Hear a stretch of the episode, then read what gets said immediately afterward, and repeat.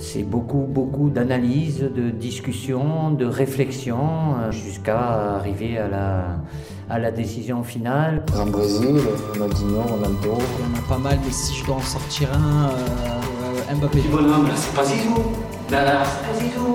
Là, c'est truc. Je vais faire le choix du cœur, je dirais Ronnie, parce que voilà, il a laissé sur son passage un, un héritage extraordinaire. Là, peut jouer ici, peut jouer là, le. Salut à toutes et à tous, bienvenue dans cet épisode 5 déjà de Jeux en triangle. En ma compagnie, les inamovibles Geoffrey Stein et David Hernandez. On enregistre un jour de PSG Manchester City, je sens un peu de tension autour de cette table. Tout va bien. Mettons nos clubs de cœur de côté. Manchester is blue, mais on n'en parlera pas aujourd'hui. Bonjour messieurs, comment allez-vous Ça va très bien, 37-2, on, on a- on attend ce soir, mais tranquille, on a fait les contours, on est prêt. Bah moi j'attends ce soir mais pas pour la même chose, pour voir un beau match donc euh, tranquillement et serein. On rappelle euh, le principe de ce podcast, on prend trois joueurs du même poste, actuels ou à la retraite. On, est- on échange au sujet de ces joueurs, de leur parcours, de ce qu'ils nous ont procuré euh, comme frisson. Et à la fin, chacun les classe selon trois catégories titulaires sur le banc au placard.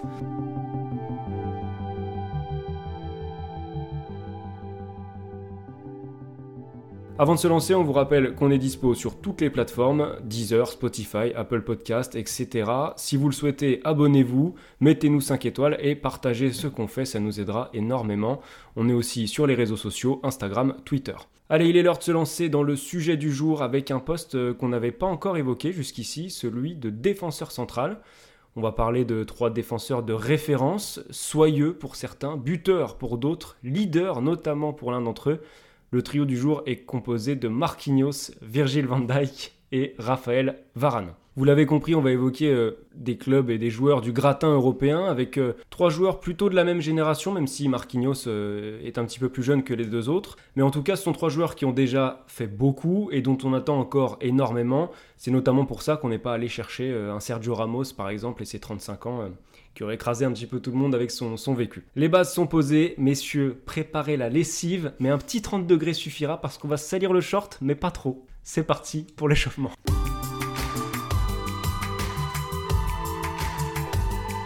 Allez, on se lance avec un, petit échauffement, messieurs, qui commence pour euh, ces petits souvenirs sur les trois joueurs du jour. Alors l'image que j'ai de Marquinhos, euh, c'est pas sur le terrain, c'est plutôt le tifo qui avait réservé les supporters du PSG euh, au Parc des Princes lors de la sortie du troisième maillot je crois. C'est possible. Euh, Enfin Et- non, du deuxième, enfin du maillot blanc, Blanc euh, avec bleu le et rouge, ouais, avec les du bandes bleues et coup, rouges. Et euh, en fait, ça m'a marqué dans le sens où euh, il y avait encore Thiago Silva, tout ça. Et le symbole de ce PSG, c'était Marquinhos pour les supporters. Et je trouve que ça en disait beaucoup sur le joueur et sur l'homme, de ce qu'il fait depuis qu'il est arrivé au PSG. Et euh, avec ce cri de rage, on le voit qu'il tire euh, l'écution l'écution du PSG et qui crie. Et je trouve que ça représentait vraiment bien Marquinhos. Euh, sur Virgil van Dijk, euh, bah, ça va pas être très, origi- très original, mais bah, déjà il y a sa fameuse stat du, nombre de matchs sans être dribblé par un attaquant qui a duré plus d'un plus an, un an et demi, je crois même. Un an et cinq mois, je crois exactement. Et euh, autrement, serait, ça serait sa campagne avec Liverpool euh, où ils vont jusqu'au titre en C1, jusqu'à la fin. C'est vraiment cette saison-là où il prouve qu'il a, qu'il le niveau du très très haut niveau et qui mérite aussi euh, les 85 millions que Liverpool a mis sur lui, avec un, un match retour contre le Barça monstrueux. Et enfin pour Varane, ça sera plus avec l'équipe de France, c'est son but lors de la Coupe du Monde de 2018 contre l'Uruguay. C'est, je trouve que c'est un beau symbole par rapport à l'erreur qu'il fait en 2014 contre l'Allemagne, contre l'Allemagne. Et je pense qu'on va en reparler euh, sûrement un peu plus tard. Euh, bah, pour enchaîner sur Varane, moi j'ai pris euh, sa finale de Ligue des Champions 2014. C'est la première euh, qu'il joue de- des quatre finales de Ligue des Champions qu'il va jouer.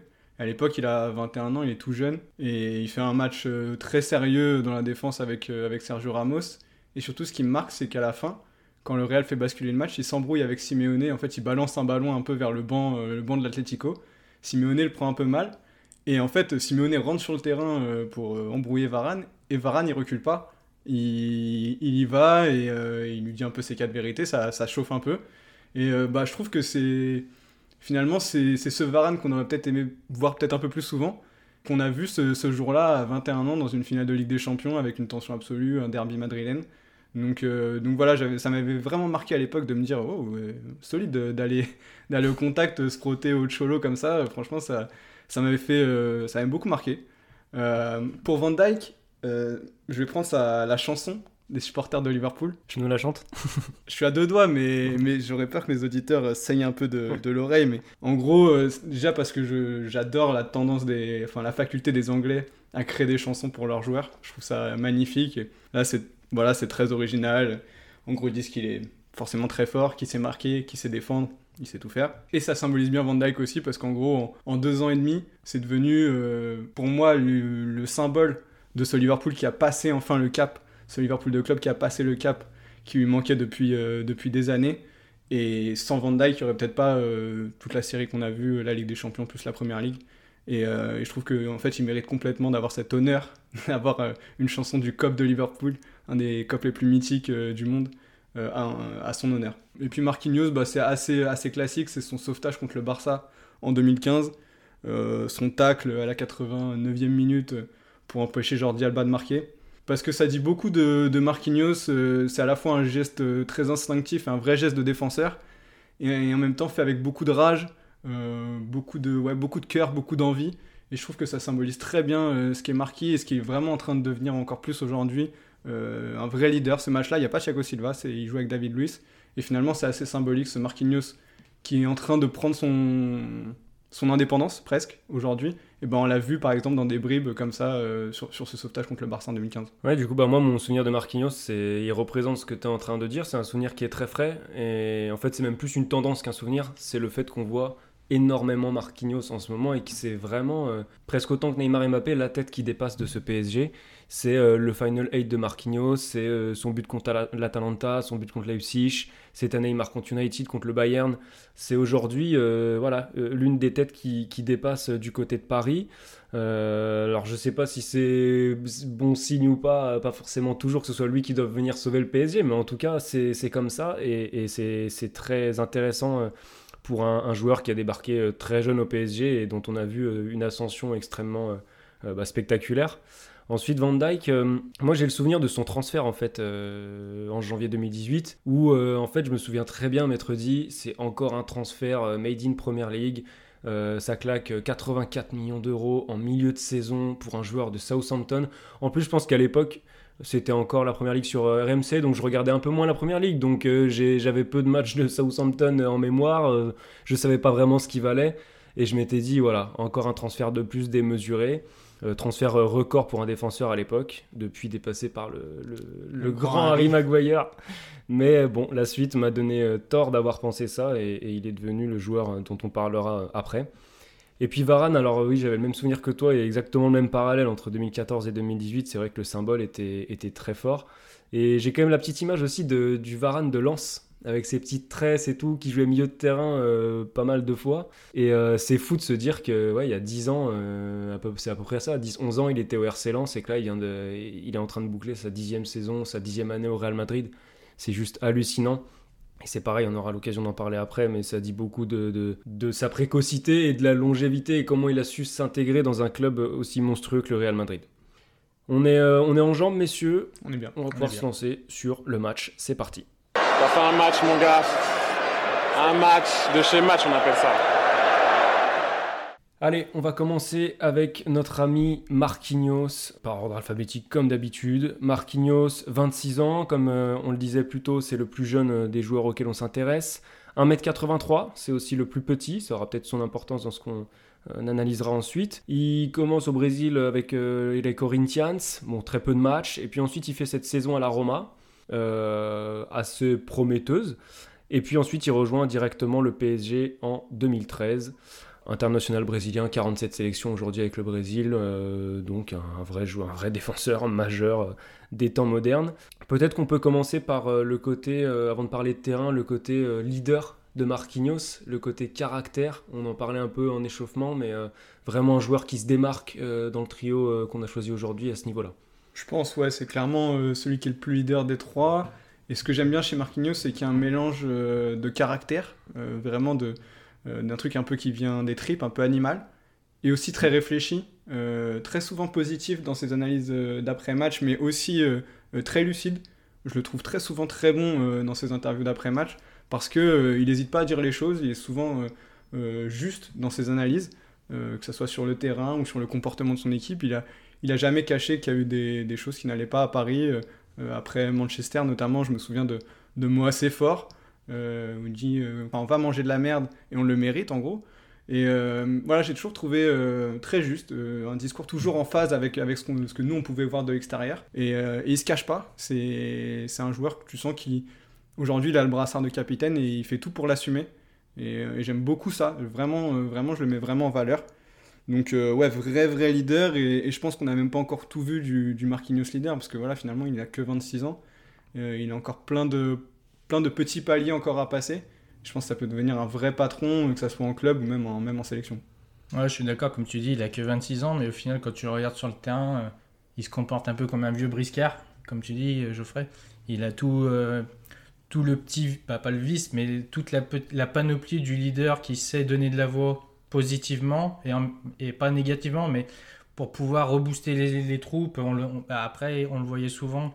J'ai l'image avec Thiago Silva, je sais plus, c'est un match de Ligue des Champions où Thiago Silva il tire, dans, il tire en corner. Liverpool. Ouais, Liverpool, c'est ça. Il tire en corner et puis les deux ils se rentrent, dans, ils, ils se, rentrent, ils se tapent le, le, le torse l'un contre l'autre. Et je pense que aussi le fait d'avoir évolué à côté de Thiago Silva, euh, ça lui a fait beaucoup de bien, malgré qu'on dise que, que Thiago Silva il a ce côté un peu leader, euh, un peu par défaut, et qu'avec ce qui s'est passé avec le Brésil, les pleurs, etc., que c'était pas un vrai leader. Mais je pense vraiment que cette complicité qu'ils ont créée tout au long de ces années, joue actuellement dans sa prise d'indépendance, dans ce fait d'être l'âme de cette équipe du PSG.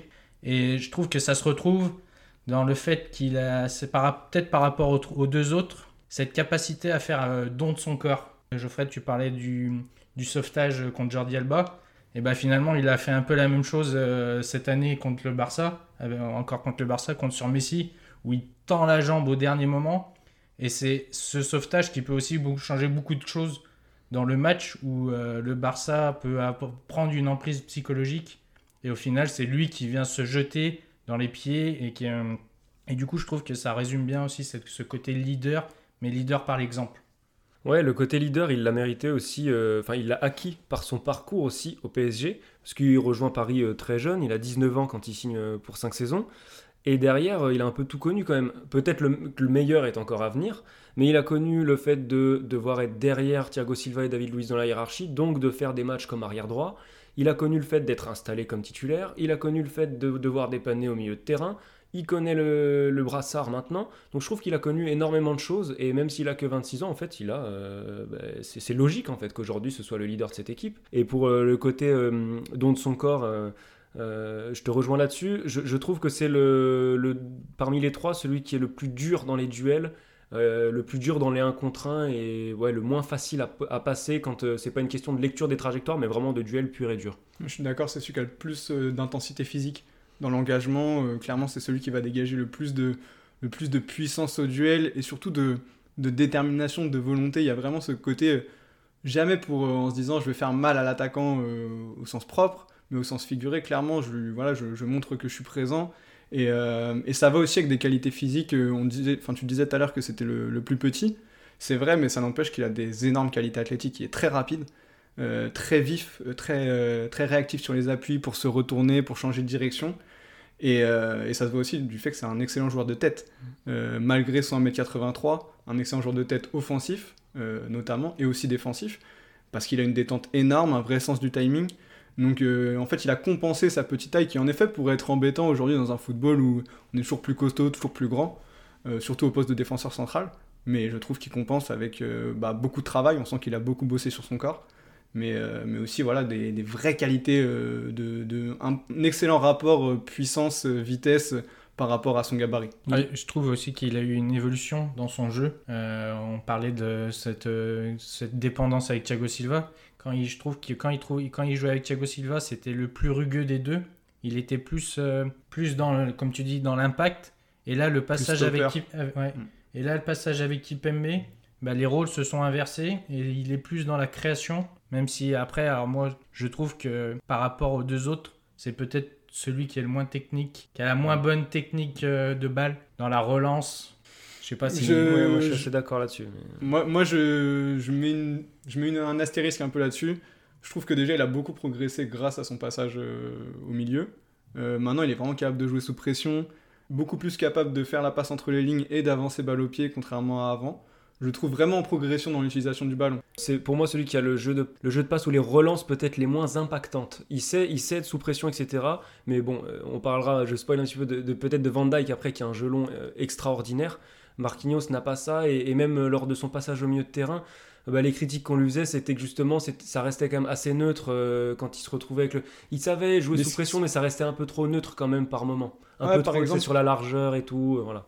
Ouais, ouais, mais par exemple, ce qu'il est capable de faire euh, contre le Barça sur le premier but de Paris, le renversement, voilà, c'est une vraie transversale de Mm. 40 mètres qui va chercher Kurzawa qui est aux abords de la surface.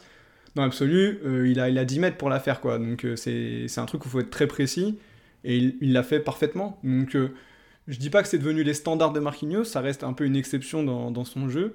Mais il est en vrai progrès dans le jeu long et globalement dans la relance, je trouve. Après, euh, voilà, ça, demande confirmation en effet euh, sur, sur la durée. David, tout à l'heure, tu parlais de, du fait qu'il avait su euh, changer un petit peu euh, de, casquette entre, Thiago, enfin, entre le binôme avec Thiago Silva et celui avec Kimpembe.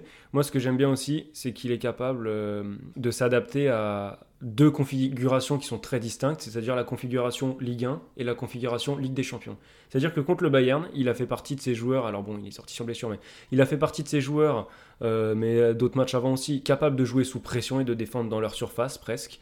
Et alors en Ligue 1, c'est-à-dire euh, 80% de son expérience au PSG, c'est défendre extrêmement haut et défendre dans des matchs où tu sais que en tant que défenseur du PSG, tu auras 3 4 situations à gérer. Donc on avait fait un podcast sur les gardiens il y a pas longtemps et on disait que les grands gardiens, c'était euh, ceux qui arrivaient à faire une ou deux interventions dans le match.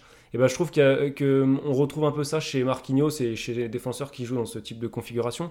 C'est-à-dire que lui, il a les matchs où il a que une ou deux interventions à faire, il est capable de les faire très proprement, de bien rester dans son match et de savoir gérer, euh, bah, de défendre avec 50 mètres dans ton dos. Et ça, j'aime bien chez lui. Ouais, et puis il a, cette faculté, euh, comme tu dis, malgré le fait que le PSG ait la possession du ballon, c'est un défenseur qui, peut-être à la différence de Thiago Silva, va pas s'embêter euh, à vouloir relancer propre. Si à un moment il va falloir qu'il mette une grande praline devant, il va, prendre, il va mettre la grande praline. Et c'est ce qu'on a vu aussi euh, des fois sous, sous la pression du Bayern, c'est lors, du, lors du dernier tour. Ouais, c'est un Brésilien qui a le souci de l'efficacité, c'est pas toujours euh, le cas chez, chez, les joueurs, euh, chez les joueurs brésiliens. On sait qu'on aime bien le, le beau geste. Euh, chez, chez Marquinhos, il y a un vrai souci de l'efficacité. Et, et voilà, ça se voit, je trouve, dans, dans tout ce qu'il fait avec, avec Paris. Et en fait, on parlait de, de ses difficultés un peu à s'imposer, où il avait été mis en concurrence avec David Luiz, etc.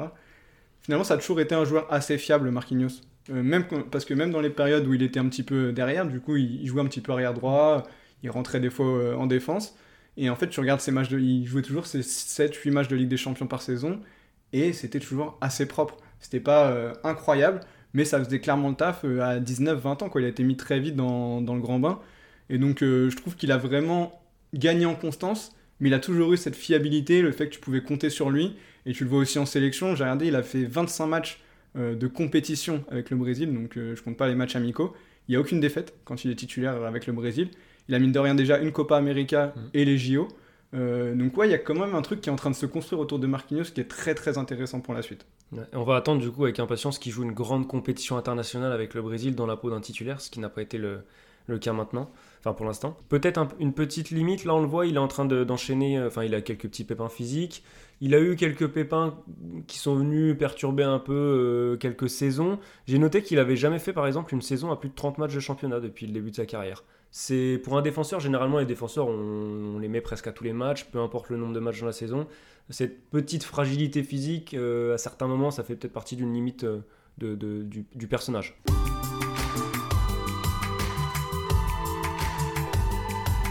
Et bah allez, on va, enchaîner avec euh, Virgil van Dijk. Alors là, on passe à un autre gabarit, euh, à une autre géné- génération aussi. Il a 29 ans, euh, le néerlandais, 1m93. Euh, il a démarré à Groningen pendant deux saisons. Ensuite, il passe au Celtic pendant deux saisons également. Il demande son départ pour Southampton, qu'il rejoint en 2015. Et de Southampton, il, il demande son départ à Liverpool. D'abord, c'est refusé, puis ensuite, il rejoint les Reds euh, en milieu de saison en 2018. Euh, et puis depuis, voilà, depuis, c'est un Virgil van Dijk, comme on le disait euh, un petit peu en préambule, qui a symbolisé ben, le retour de, qui a même personnifié le retour de, Liverpool au premier plan. C'est-à-dire qu'il vient, six mois après, ils font une finale de Ligue des Champions. Un an et demi après, ils font un titre en Ligue des Champions. Et deux ans et demi après, ils sont champions d'Angleterre. Donc c'est assez évocateur.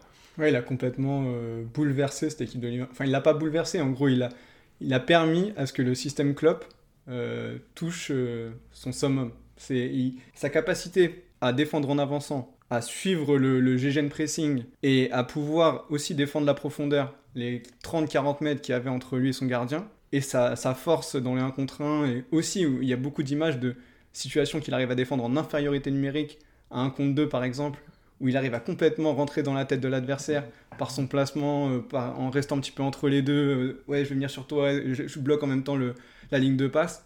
Enfin, vraiment, Van Dijk, il a permis à, à ce Liverpool de, prendre une autre dimension parce qu'il a euh, toutes les qualités qu'il faut pour rentrer dans, le système club.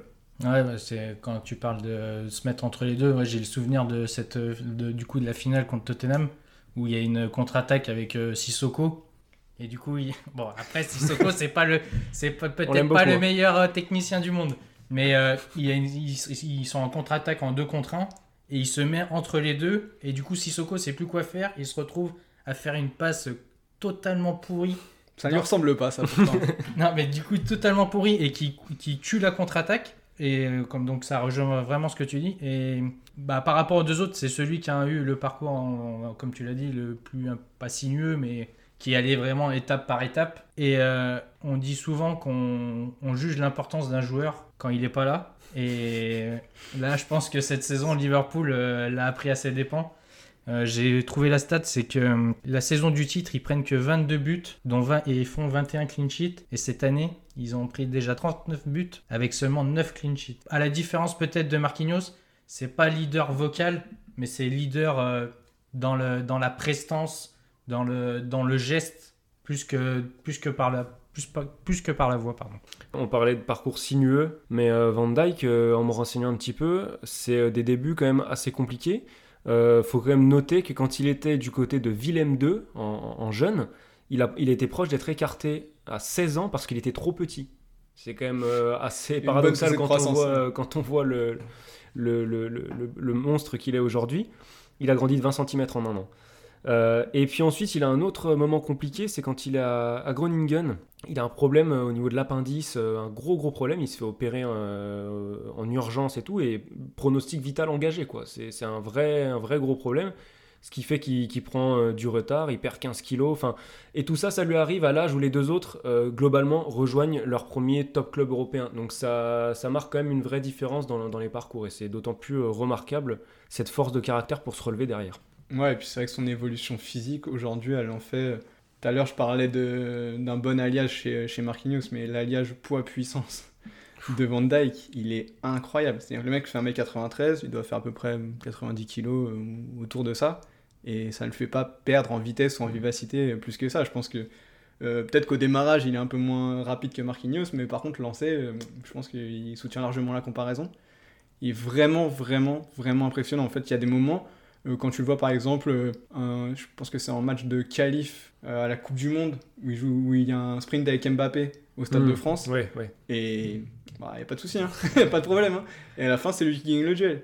Donc euh, non, vraiment très impressionnant à ce niveau-là, euh, Van Dijk. Et je trouve aussi, dans son, dans son aspect vraiment défensif, il y a un geste qu'il maîtrise très bien et que je valorise beaucoup chez un défenseur, c'est le tacle de récupération.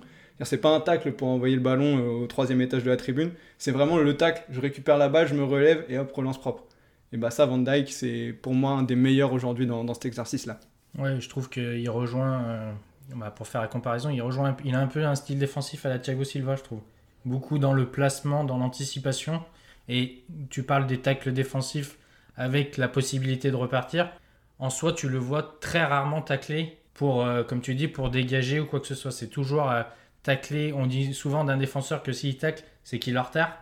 Et lui, il mise beaucoup sur ce placement et tu le vois très rarement faire à la différence peut-être d'un Marquinhos qui est plus dans plus dans cet impact-là. Il y a aussi un truc, c'est que Van Dyke, c'est un peu un défenseur euh, star, un petit peu, de par les statistiques déjà.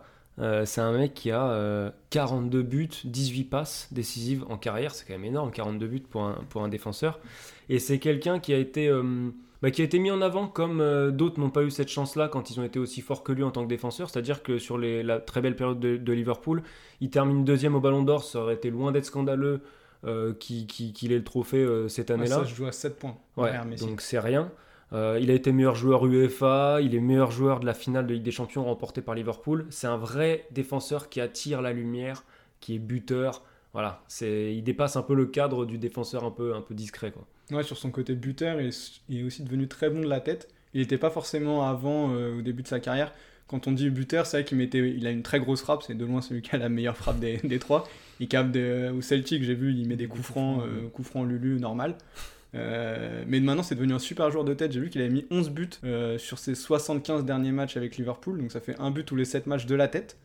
Euh, donc du coup, bah, voilà, ça va aussi avec son profil physique et son morphotype. Mais avant, il n'avait pas forcément cette qualité. Il l'a développé euh, au fur et à mesure. Et aussi sur son impact euh, mental, je trouve que ce qu'il est en train de faire avec les Pays-Bas, c'est très intéressant parce que c'était une sélection qui cherchait un peu, euh, qui n'était pas à l'Euro à l'Euro 2016, qui n'était pas à la Coupe du Monde 2018, qui est en train un peu de revenir en force autour d'une équipe, d'une attaque avec des Memphis de paille, des, des joueurs un petit peu plus de ballon que ce qu'on avait pu voir auparavant. Mais finalement, celui qui incarne encore une fois cette renaissance des Pays-Bas, le mec qui a déjà le brassard de capitaine, bah, c'est Van Dijk.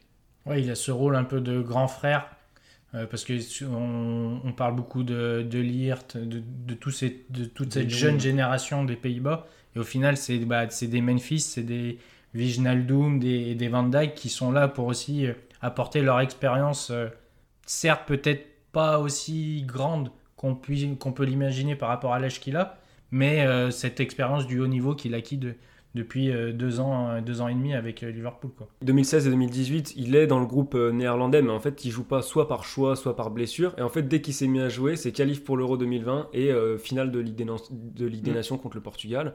Donc c'est pareil, c'est comme Liverpool, c'est- il n'y a aucune place au doute sur son importance dans ces, dans ces deux projets euh, collectifs. Quoi. Après, voilà, la seule limite pour moi qu'on peut mettre à, à Van Dijk aujourd'hui, c'est est-ce qu'on en a vu assez? Mm. Euh, Ça reste deux ans et demi, c'est deux ans et demi de très très très haut niveau. Mais avant, bah voilà, je ne dénigre pas Southampton ou le Celtic, c'est des, bons clubs, mais c'est pas le très haut niveau, tu joues pas la Ligue des Champions tous les ans. Euh, là aujourd'hui, il est installé dans cette situation-là, mais ça fait que deux ans et demi, et en plus, là, il vient de se faire une grave blessure, les, les ligaments croisés. Comment un joueur avec son physique va revenir de cette blessure même si on sait que les techniques ont évolué, aujourd'hui la préparation physique est à un niveau euh, jamais atteint dans, dans le sport et dans le foot. Mais ça pose quand même une vraie question quand tu as bientôt 30 ans, euh, de revenir de ce type de blessure avec ce physique-là. Oui, ça sera intéressant de voir euh, dans quelle mesure, euh, ce, que ce soit sous Klopp ou peut-être un autre entraîneur, est-ce que le jeu de Liverpool va aussi évoluer un petit peu vers quelque chose de moins énergivore Peut-être que ça, que ça l'arrangerait aussi, parce que là on voit bien que on disait que Liverpool est moins bon sans Van Dyke. Mais il y a aussi le fait que tout le monde s'est essoufflé, donc Liverpool, il va falloir qu'il se, peut-être qu'il se calme sur l'intensité ou qu'il trouve d'autres joueurs capables de le faire. Mais ça va être intéressant de voir si le style de jeu de Liverpool changera et, et si lui, ça le, ça le mettra enfin, il en profitera ou non par rapport à un joueur de retour de blessure.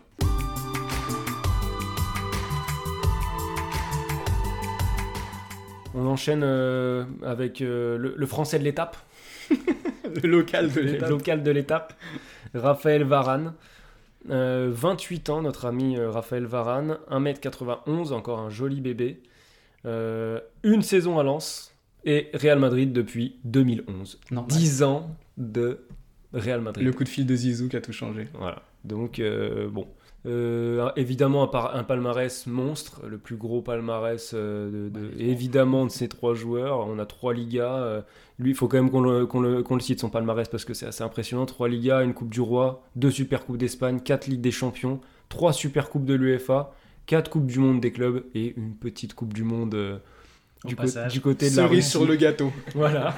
On parle encore une fois d'un- d'un joueur très précoce. Il a fait ses débuts pro à 17 ans. euh, et donc, il a réussi en fait ce que beaucoup d'autres, notamment jeunes français, ont échoué à faire, c'est-à-dire partir très tôt de son club formateur pour essayer d'aller percer à l'étranger.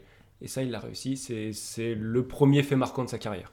Ouais, pour le coup, vraiment phénomène de précocité euh, incroyable quand tu vois que sa première saison au Real, tu peux te dire, bah voilà, il va en faire euh, banquette ou il va jouer avec le Castilla. T'as déjà 15 matchs. Et deuxième saison, il est titulaire euh, dans une équipe qui va en demi-finale de Ligue des Champions. Parce qu'à l'époque, en gros, il est titulaire avec Pepe dans l'axe et Ramos euh, joue côté droit encore. Et ça fait demi-finale de Ligue des Champions en 2013-2014. Et Varane, il est, il est titulaire. pas 2013-2014 d'ailleurs, 2012-2013, parce que 2014, ils vont en finale. 2012-2013, ça se prend le, le quadruplé de Lewandowski en demi-finale. Mais il est titulaire avec Pepe dans, ce Real-là euh, à 20 ans. C'est vraiment impressionnant euh, de, de se rappeler ça et de, et de se dire que ce joueur euh, a réussi à cet âge-là, en venant de Lens en plus. Il vient pas d'un top club français à l'époque. Il vient pas de Lyon, il vient pas de Marseille. Là, il découvre un contexte de, pression ultime et il arrive tout de suite à se fondre dans, ce club. C'est vraiment, vraiment impressionnant. Ouais, je trouve que euh, final, il aurait peut-être pu être encore plus précoce s'il était, il avait, pas tombé dans ce réal du, de José Mourinho, moi je trouve. C'est, c'est vraiment l'arrivée de Ancelotti et aussi le fait de, de Zizou comme adjoint, puis euh, en coach euh, principal, qui va vraiment lui permettre d'exploser au Real, comme on, l'a dit dans le podcast, le premier podcast sur Benzema. C'est vraiment la touche. Là, c'est vraiment comme tu avais dit au début, c'est vraiment le, le coup de fil de Zizou et la confiance mise de Zidane sur euh, Varane qui lui ont permis de passer aussi ce stade et ce cap que beaucoup de gens aussi commençaient à pointer du doigt en se disant euh, ça fait 3-4 ans qu'il est au Real, est-ce qu'il va réussir à déloger Pépé qui est plus dans l'impact, qui est plus rugueux? Et est-ce qu'il a cette, cette qualité mentale et cette force mentale pour euh, s'imposer dans un club comme le Real Madrid qui est, le, qui est le plus grand club du monde? Tu peux le dire, David. Ouais, je, sais que ça dire, fait même mal. Ça, mais- me fait mal ça me fait mal, mais. Et du coup, il a réussi à le prouver et a aussi à s'enlever un peu cette étiquette de joueur défenseur un peu gentil qui lui colle à la peau, je trouve. Moi, je trouve qu'il y a quand même un paradoxe euh, quand on regarde euh, toute la carrière jusqu'ici de Varane, c'est que hum, effectivement, c'est un modèle de précocité. Il a très vite joué, mais à la fois, il jouait, mais il, y a quand même évidemment Théo Real une vraie concurrence, ce qui fait qu'il a rarement fait, que ce soit pour la concurrence ou des blessures, des saisons pleines jusqu'à euh, jusqu'au retour de la Coupe du Monde 2018. Et le paradoxe, c'est que depuis qu'il est titulaire indiscutable et qu'il fait les saisons les plus pleines, eh ben, il a jamais été aussi critiqué. Euh, alors il est peut-être plus exposé, mais euh, je trouve que depuis deux ans et puis le retour de la Coupe du Monde, c'est là qu'on a commencé à dire Varane enchaîne un peu les erreurs, etc. Et je trouve que c'est quand même un petit paradoxe dans, son parcours. Ouais, c'est assez symbolique finalement de ce qu'on peut avoir comme ressenti de Varane. Un petit manque de personnalité. On a, justement, on a beaucoup dit, en gros, Varane sans Ramos, limite c'est rien. Ce qu'il a complètement, pour moi, euh, tourné grâce à la Coupe du Monde 2018, où là on a vu que en semi-patron de défense, parce que pour moi le patron de la défense des Bleus ça reste Lloris, et que si t'as pas Lloris derrière, euh, on a peut-être une vision un peu différente de, Varane à la Coupe du Monde. Mais euh, il y a quand même toujours ce petit doute sur Varane, euh, ce sentiment un peu de manque de personnalité, euh, ce sentiment d'être un petit peu tendre dans les duels. Bah, on parlait du, du Hummels 2014, c'est un très bon exemple. Et même s'il a un peu progressé, il est un petit peu plus nasty euh, maintenant, il reste encore un petit peu, un petit peu tendre de temps en temps. Et clairement, on- on est toujours dans l'attente d'avoir ce vrai Varane leader. Et moi, Varane, euh, il me fait vraiment penser à Laurent Blanc, que ça soit dans l'attitude sur le terrain, très élégant, tête levée. Pour le coup, là, les tacles, c'est une fois tous les 10 ans. Le short blanc du Real, il est pas souvent sale. T'as pas, tu peux le remettre la semaine d'après, il a pas de problème. Et en même temps, euh, Laurent Blanc, on sait que c'est. On le voit très bien, par exemple, dans les, dans les Bleus. Laurent Blanc, c'était un, leader très discret. Il, glissait deux, trois mots à ses partenaires. Voilà, mais c'était pas le Deschamps ou, ou même un Thuram, euh, des, des gars beaucoup plus volubiles.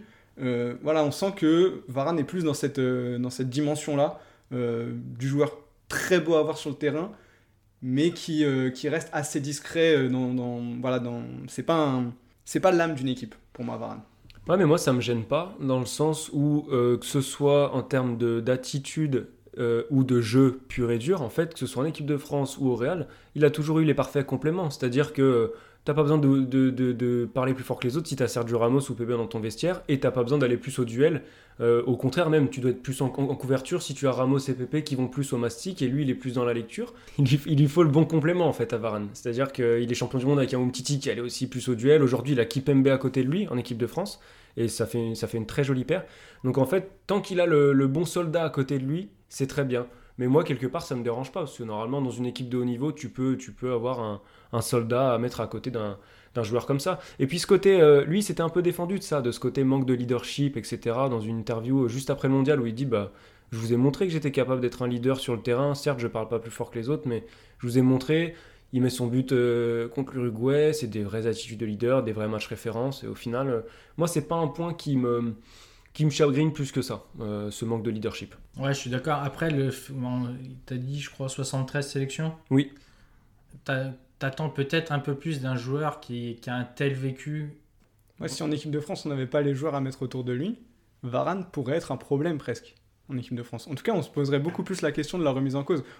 Par exemple, on a vu que la paire Langlais-Varane, il y avait des un petit souci de complémentarité, les deux un peu trop gentils, et du coup, bah, c'était pas la même, euh, ça dégageait pas la même puissance et la même impression de solidité qu'on peut avoir en effet quand il a un profil type Umtiti ou Kimpembe à côté de lui.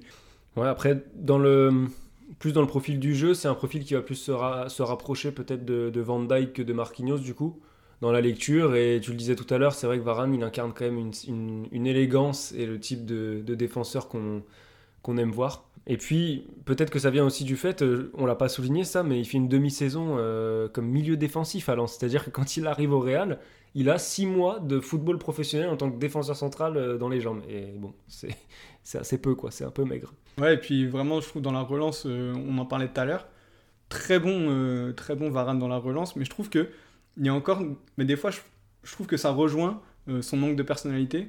Je sais qu'en équipe de France, par exemple, des fois, il me rend fou à porter la balle sur 20 mètres, en effet, pour plus ou moins fixer de son attaquant qui est, qui pressing, pour faire une passe à 10 mètres à son latéral. C'est vrai qu'on se dit qu'avec un peu plus de personnalité, étant donné les qualités monstrueuses qu'il a, de, parce qu'on parlait de la vitesse de Van Dyke, là il y a un client aussi, en termes de vitesse, de puissance et, d'aisance technique, etc. Si vous ajoutez à ça peut-être euh, le manque de confiance que nous on a l'impression de ressentir comme ça de l'expérience, de, l'extérieur, pardon, ça peut devenir euh, encore plus fort quoi. Ouais, et puis euh, tu disais 1m91, et au final, c'est euh, pour moi sa taille dans les coups de pied arrêtés euh, offensifs notamment. Je trouve que ça se, ça se voit pas assez par rapport aux deux. Euh, je trouve que pour un mec, quelqu'un qui dépasse, un défenseur qui dépasse le mètre 90, il, euh, à part cette tête contre l'Uruguay, mais autrement, t'as pas de souvenir d'un réel poids offensif dans la surface madrilène ou euh, avec les Bleus, je trouve. C'est vrai que c'est plus criant euh, défensivement. euh, là, on enregistre un lendemain de Real Madrid-Chelsea. Hier, je l'ai trouvé assez souverain dans les airs sur les coups de pied arrêtés euh, défensifs. Mais c'est vrai qu'offensivement, on attend un peu plus d'un gabarit euh, comme le sien, ça c'est sûr. Après, voilà, pour finir quand même sur un truc un peu plus positif, jamais oublier qu'il, comme on l'a dit, il a passé 10 ans au Real. Il est euh, déjà à 50 matchs d'intégrer le top 10 des joueurs les plus capés de l'histoire du Real Madrid. D'ici la Coupe du Monde 2022, il sera probablement proche des 100 sélections. S'il en- est là, c'est clairement pas par hasard. C'est un défenseur euh, vraiment, vraiment très, très fort, avec d'immenses qualités euh, techniques et physiques de départ.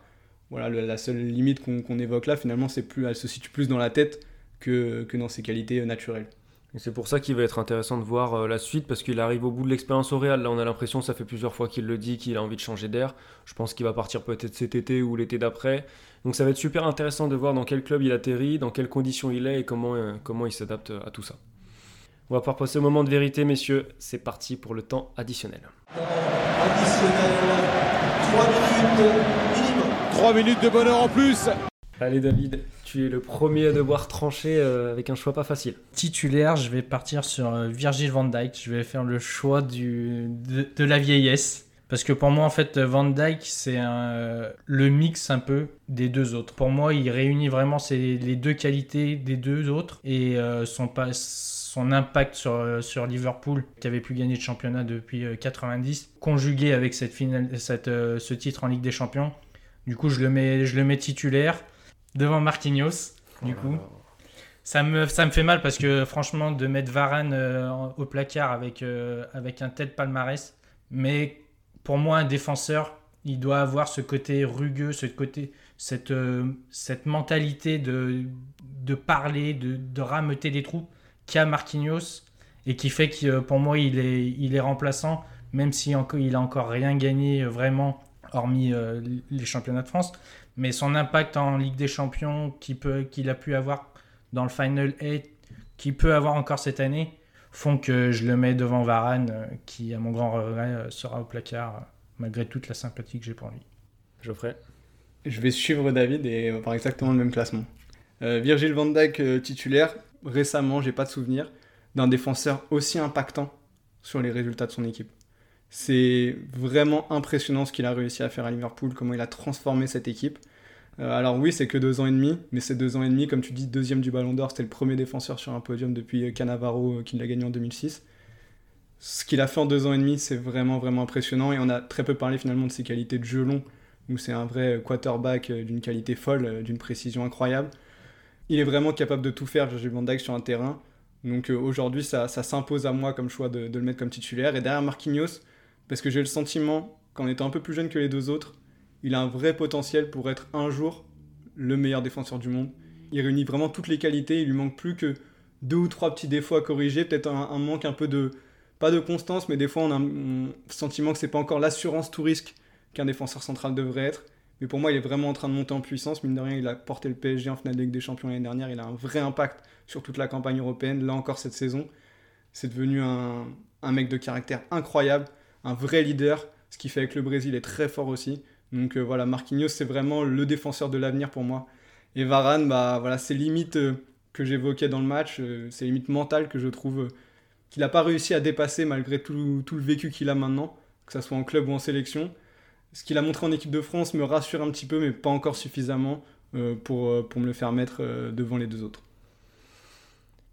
Raphaël, Raphaël, ne t'inquiète pas, tu es titulaire chez moi. Pour moi, pour moi, le Varane, des bleus, déjà, c'est tous les jours. Et en fait, pour moi, euh, c'est 11 joueurs sur un terrain. Donc, c'est-à-dire que si tu as euh, dans un grand club ou une grande sélection le bon soldat à mettre à côté de lui, le bon milieu défensif, c'est un joueur qui s'intègre parfaitement, qui a l'expérience du, du, très très haut niveau, qui a déjà tout connu à 28 ans. Euh, moi, je j'en demande pas plus. Et si c'est pas mon euh, défenseur, si c'est pas lui qui doit être le leader de mon équipe, ce sera quelqu'un d'autre. J'adapterai le reste à lui, mais ce sera quelqu'un d'autre. Et, moi, c'est vraiment pas quelque chose euh, qui me dérange cette petite, ce petit manque de caractère. Donc, c'est mon titulaire indiscutable pour tout ce qu'il a réalisé jusqu'ici par rapport à son âge et pour toute la classe qu'il dégage. Ensuite, Marquinhos arrive pas loin. Euh, Marquinhos gagne la Ligue des Champions avec le PSG. Je vais, changer beaucoup de choses dans ma manière de voir les choses. Mais je veux aussi le voir dans un, plus grand championnat que la Ligue 1. Je, veux le voir dans une grande compétition avec le Brésil. Tout ce que euh, Varane lui a déjà réussi. Et puis au, placard, c'est Van Dyke. Euh, je vous rejoins sur les qualités du joueur, extraordinaire joueur. mais c'est allé très haut très vite avec Liverpool. Effectivement, il y a cette blessure. C'était assez juste que tu soulignais sur est-ce qu'il va réussir à s'en relever. Il a que euh, deux saisons et demie au final de, très très haut niveau, parce qu'avant c'était le Celtic et Southampton. Donc j'attends d'en voir quand même un petit peu plus de Van Dyke. Curieux de voir ce qu'il va faire avec les Pays-Bas dans les grandes compétitions aussi. Et donc peut-être que le discours sera différent euh, dans quelques saisons. Voilà, messieurs, on est au bout. C'était pas sans surprise euh, tous ces classements. Maintenant, on va attendre le vôtre, amis auditeurs, parce que je pense qu'il y aura pas mal de choses à redire. C'était un classement assez serré. Euh, donc on attend vos avis en commentaire, voire euh, sur Clubhouse le lundi soir à 21h30, à 21h30 où on prolonge le débat et on vous laisse euh, bah, majoritairement la parole. Donc venez sur Clubhouse le lundi ou commentez sur Twitter ou commentez sur Instagram. on sera très content d'avoir vos avis. D'ici là, portez-vous bien et merci à vous David et Geoffrey pour cet épisode 5. Merci à toi. Merci à toi. Toujours, toujours brillant. à jeudi prochain.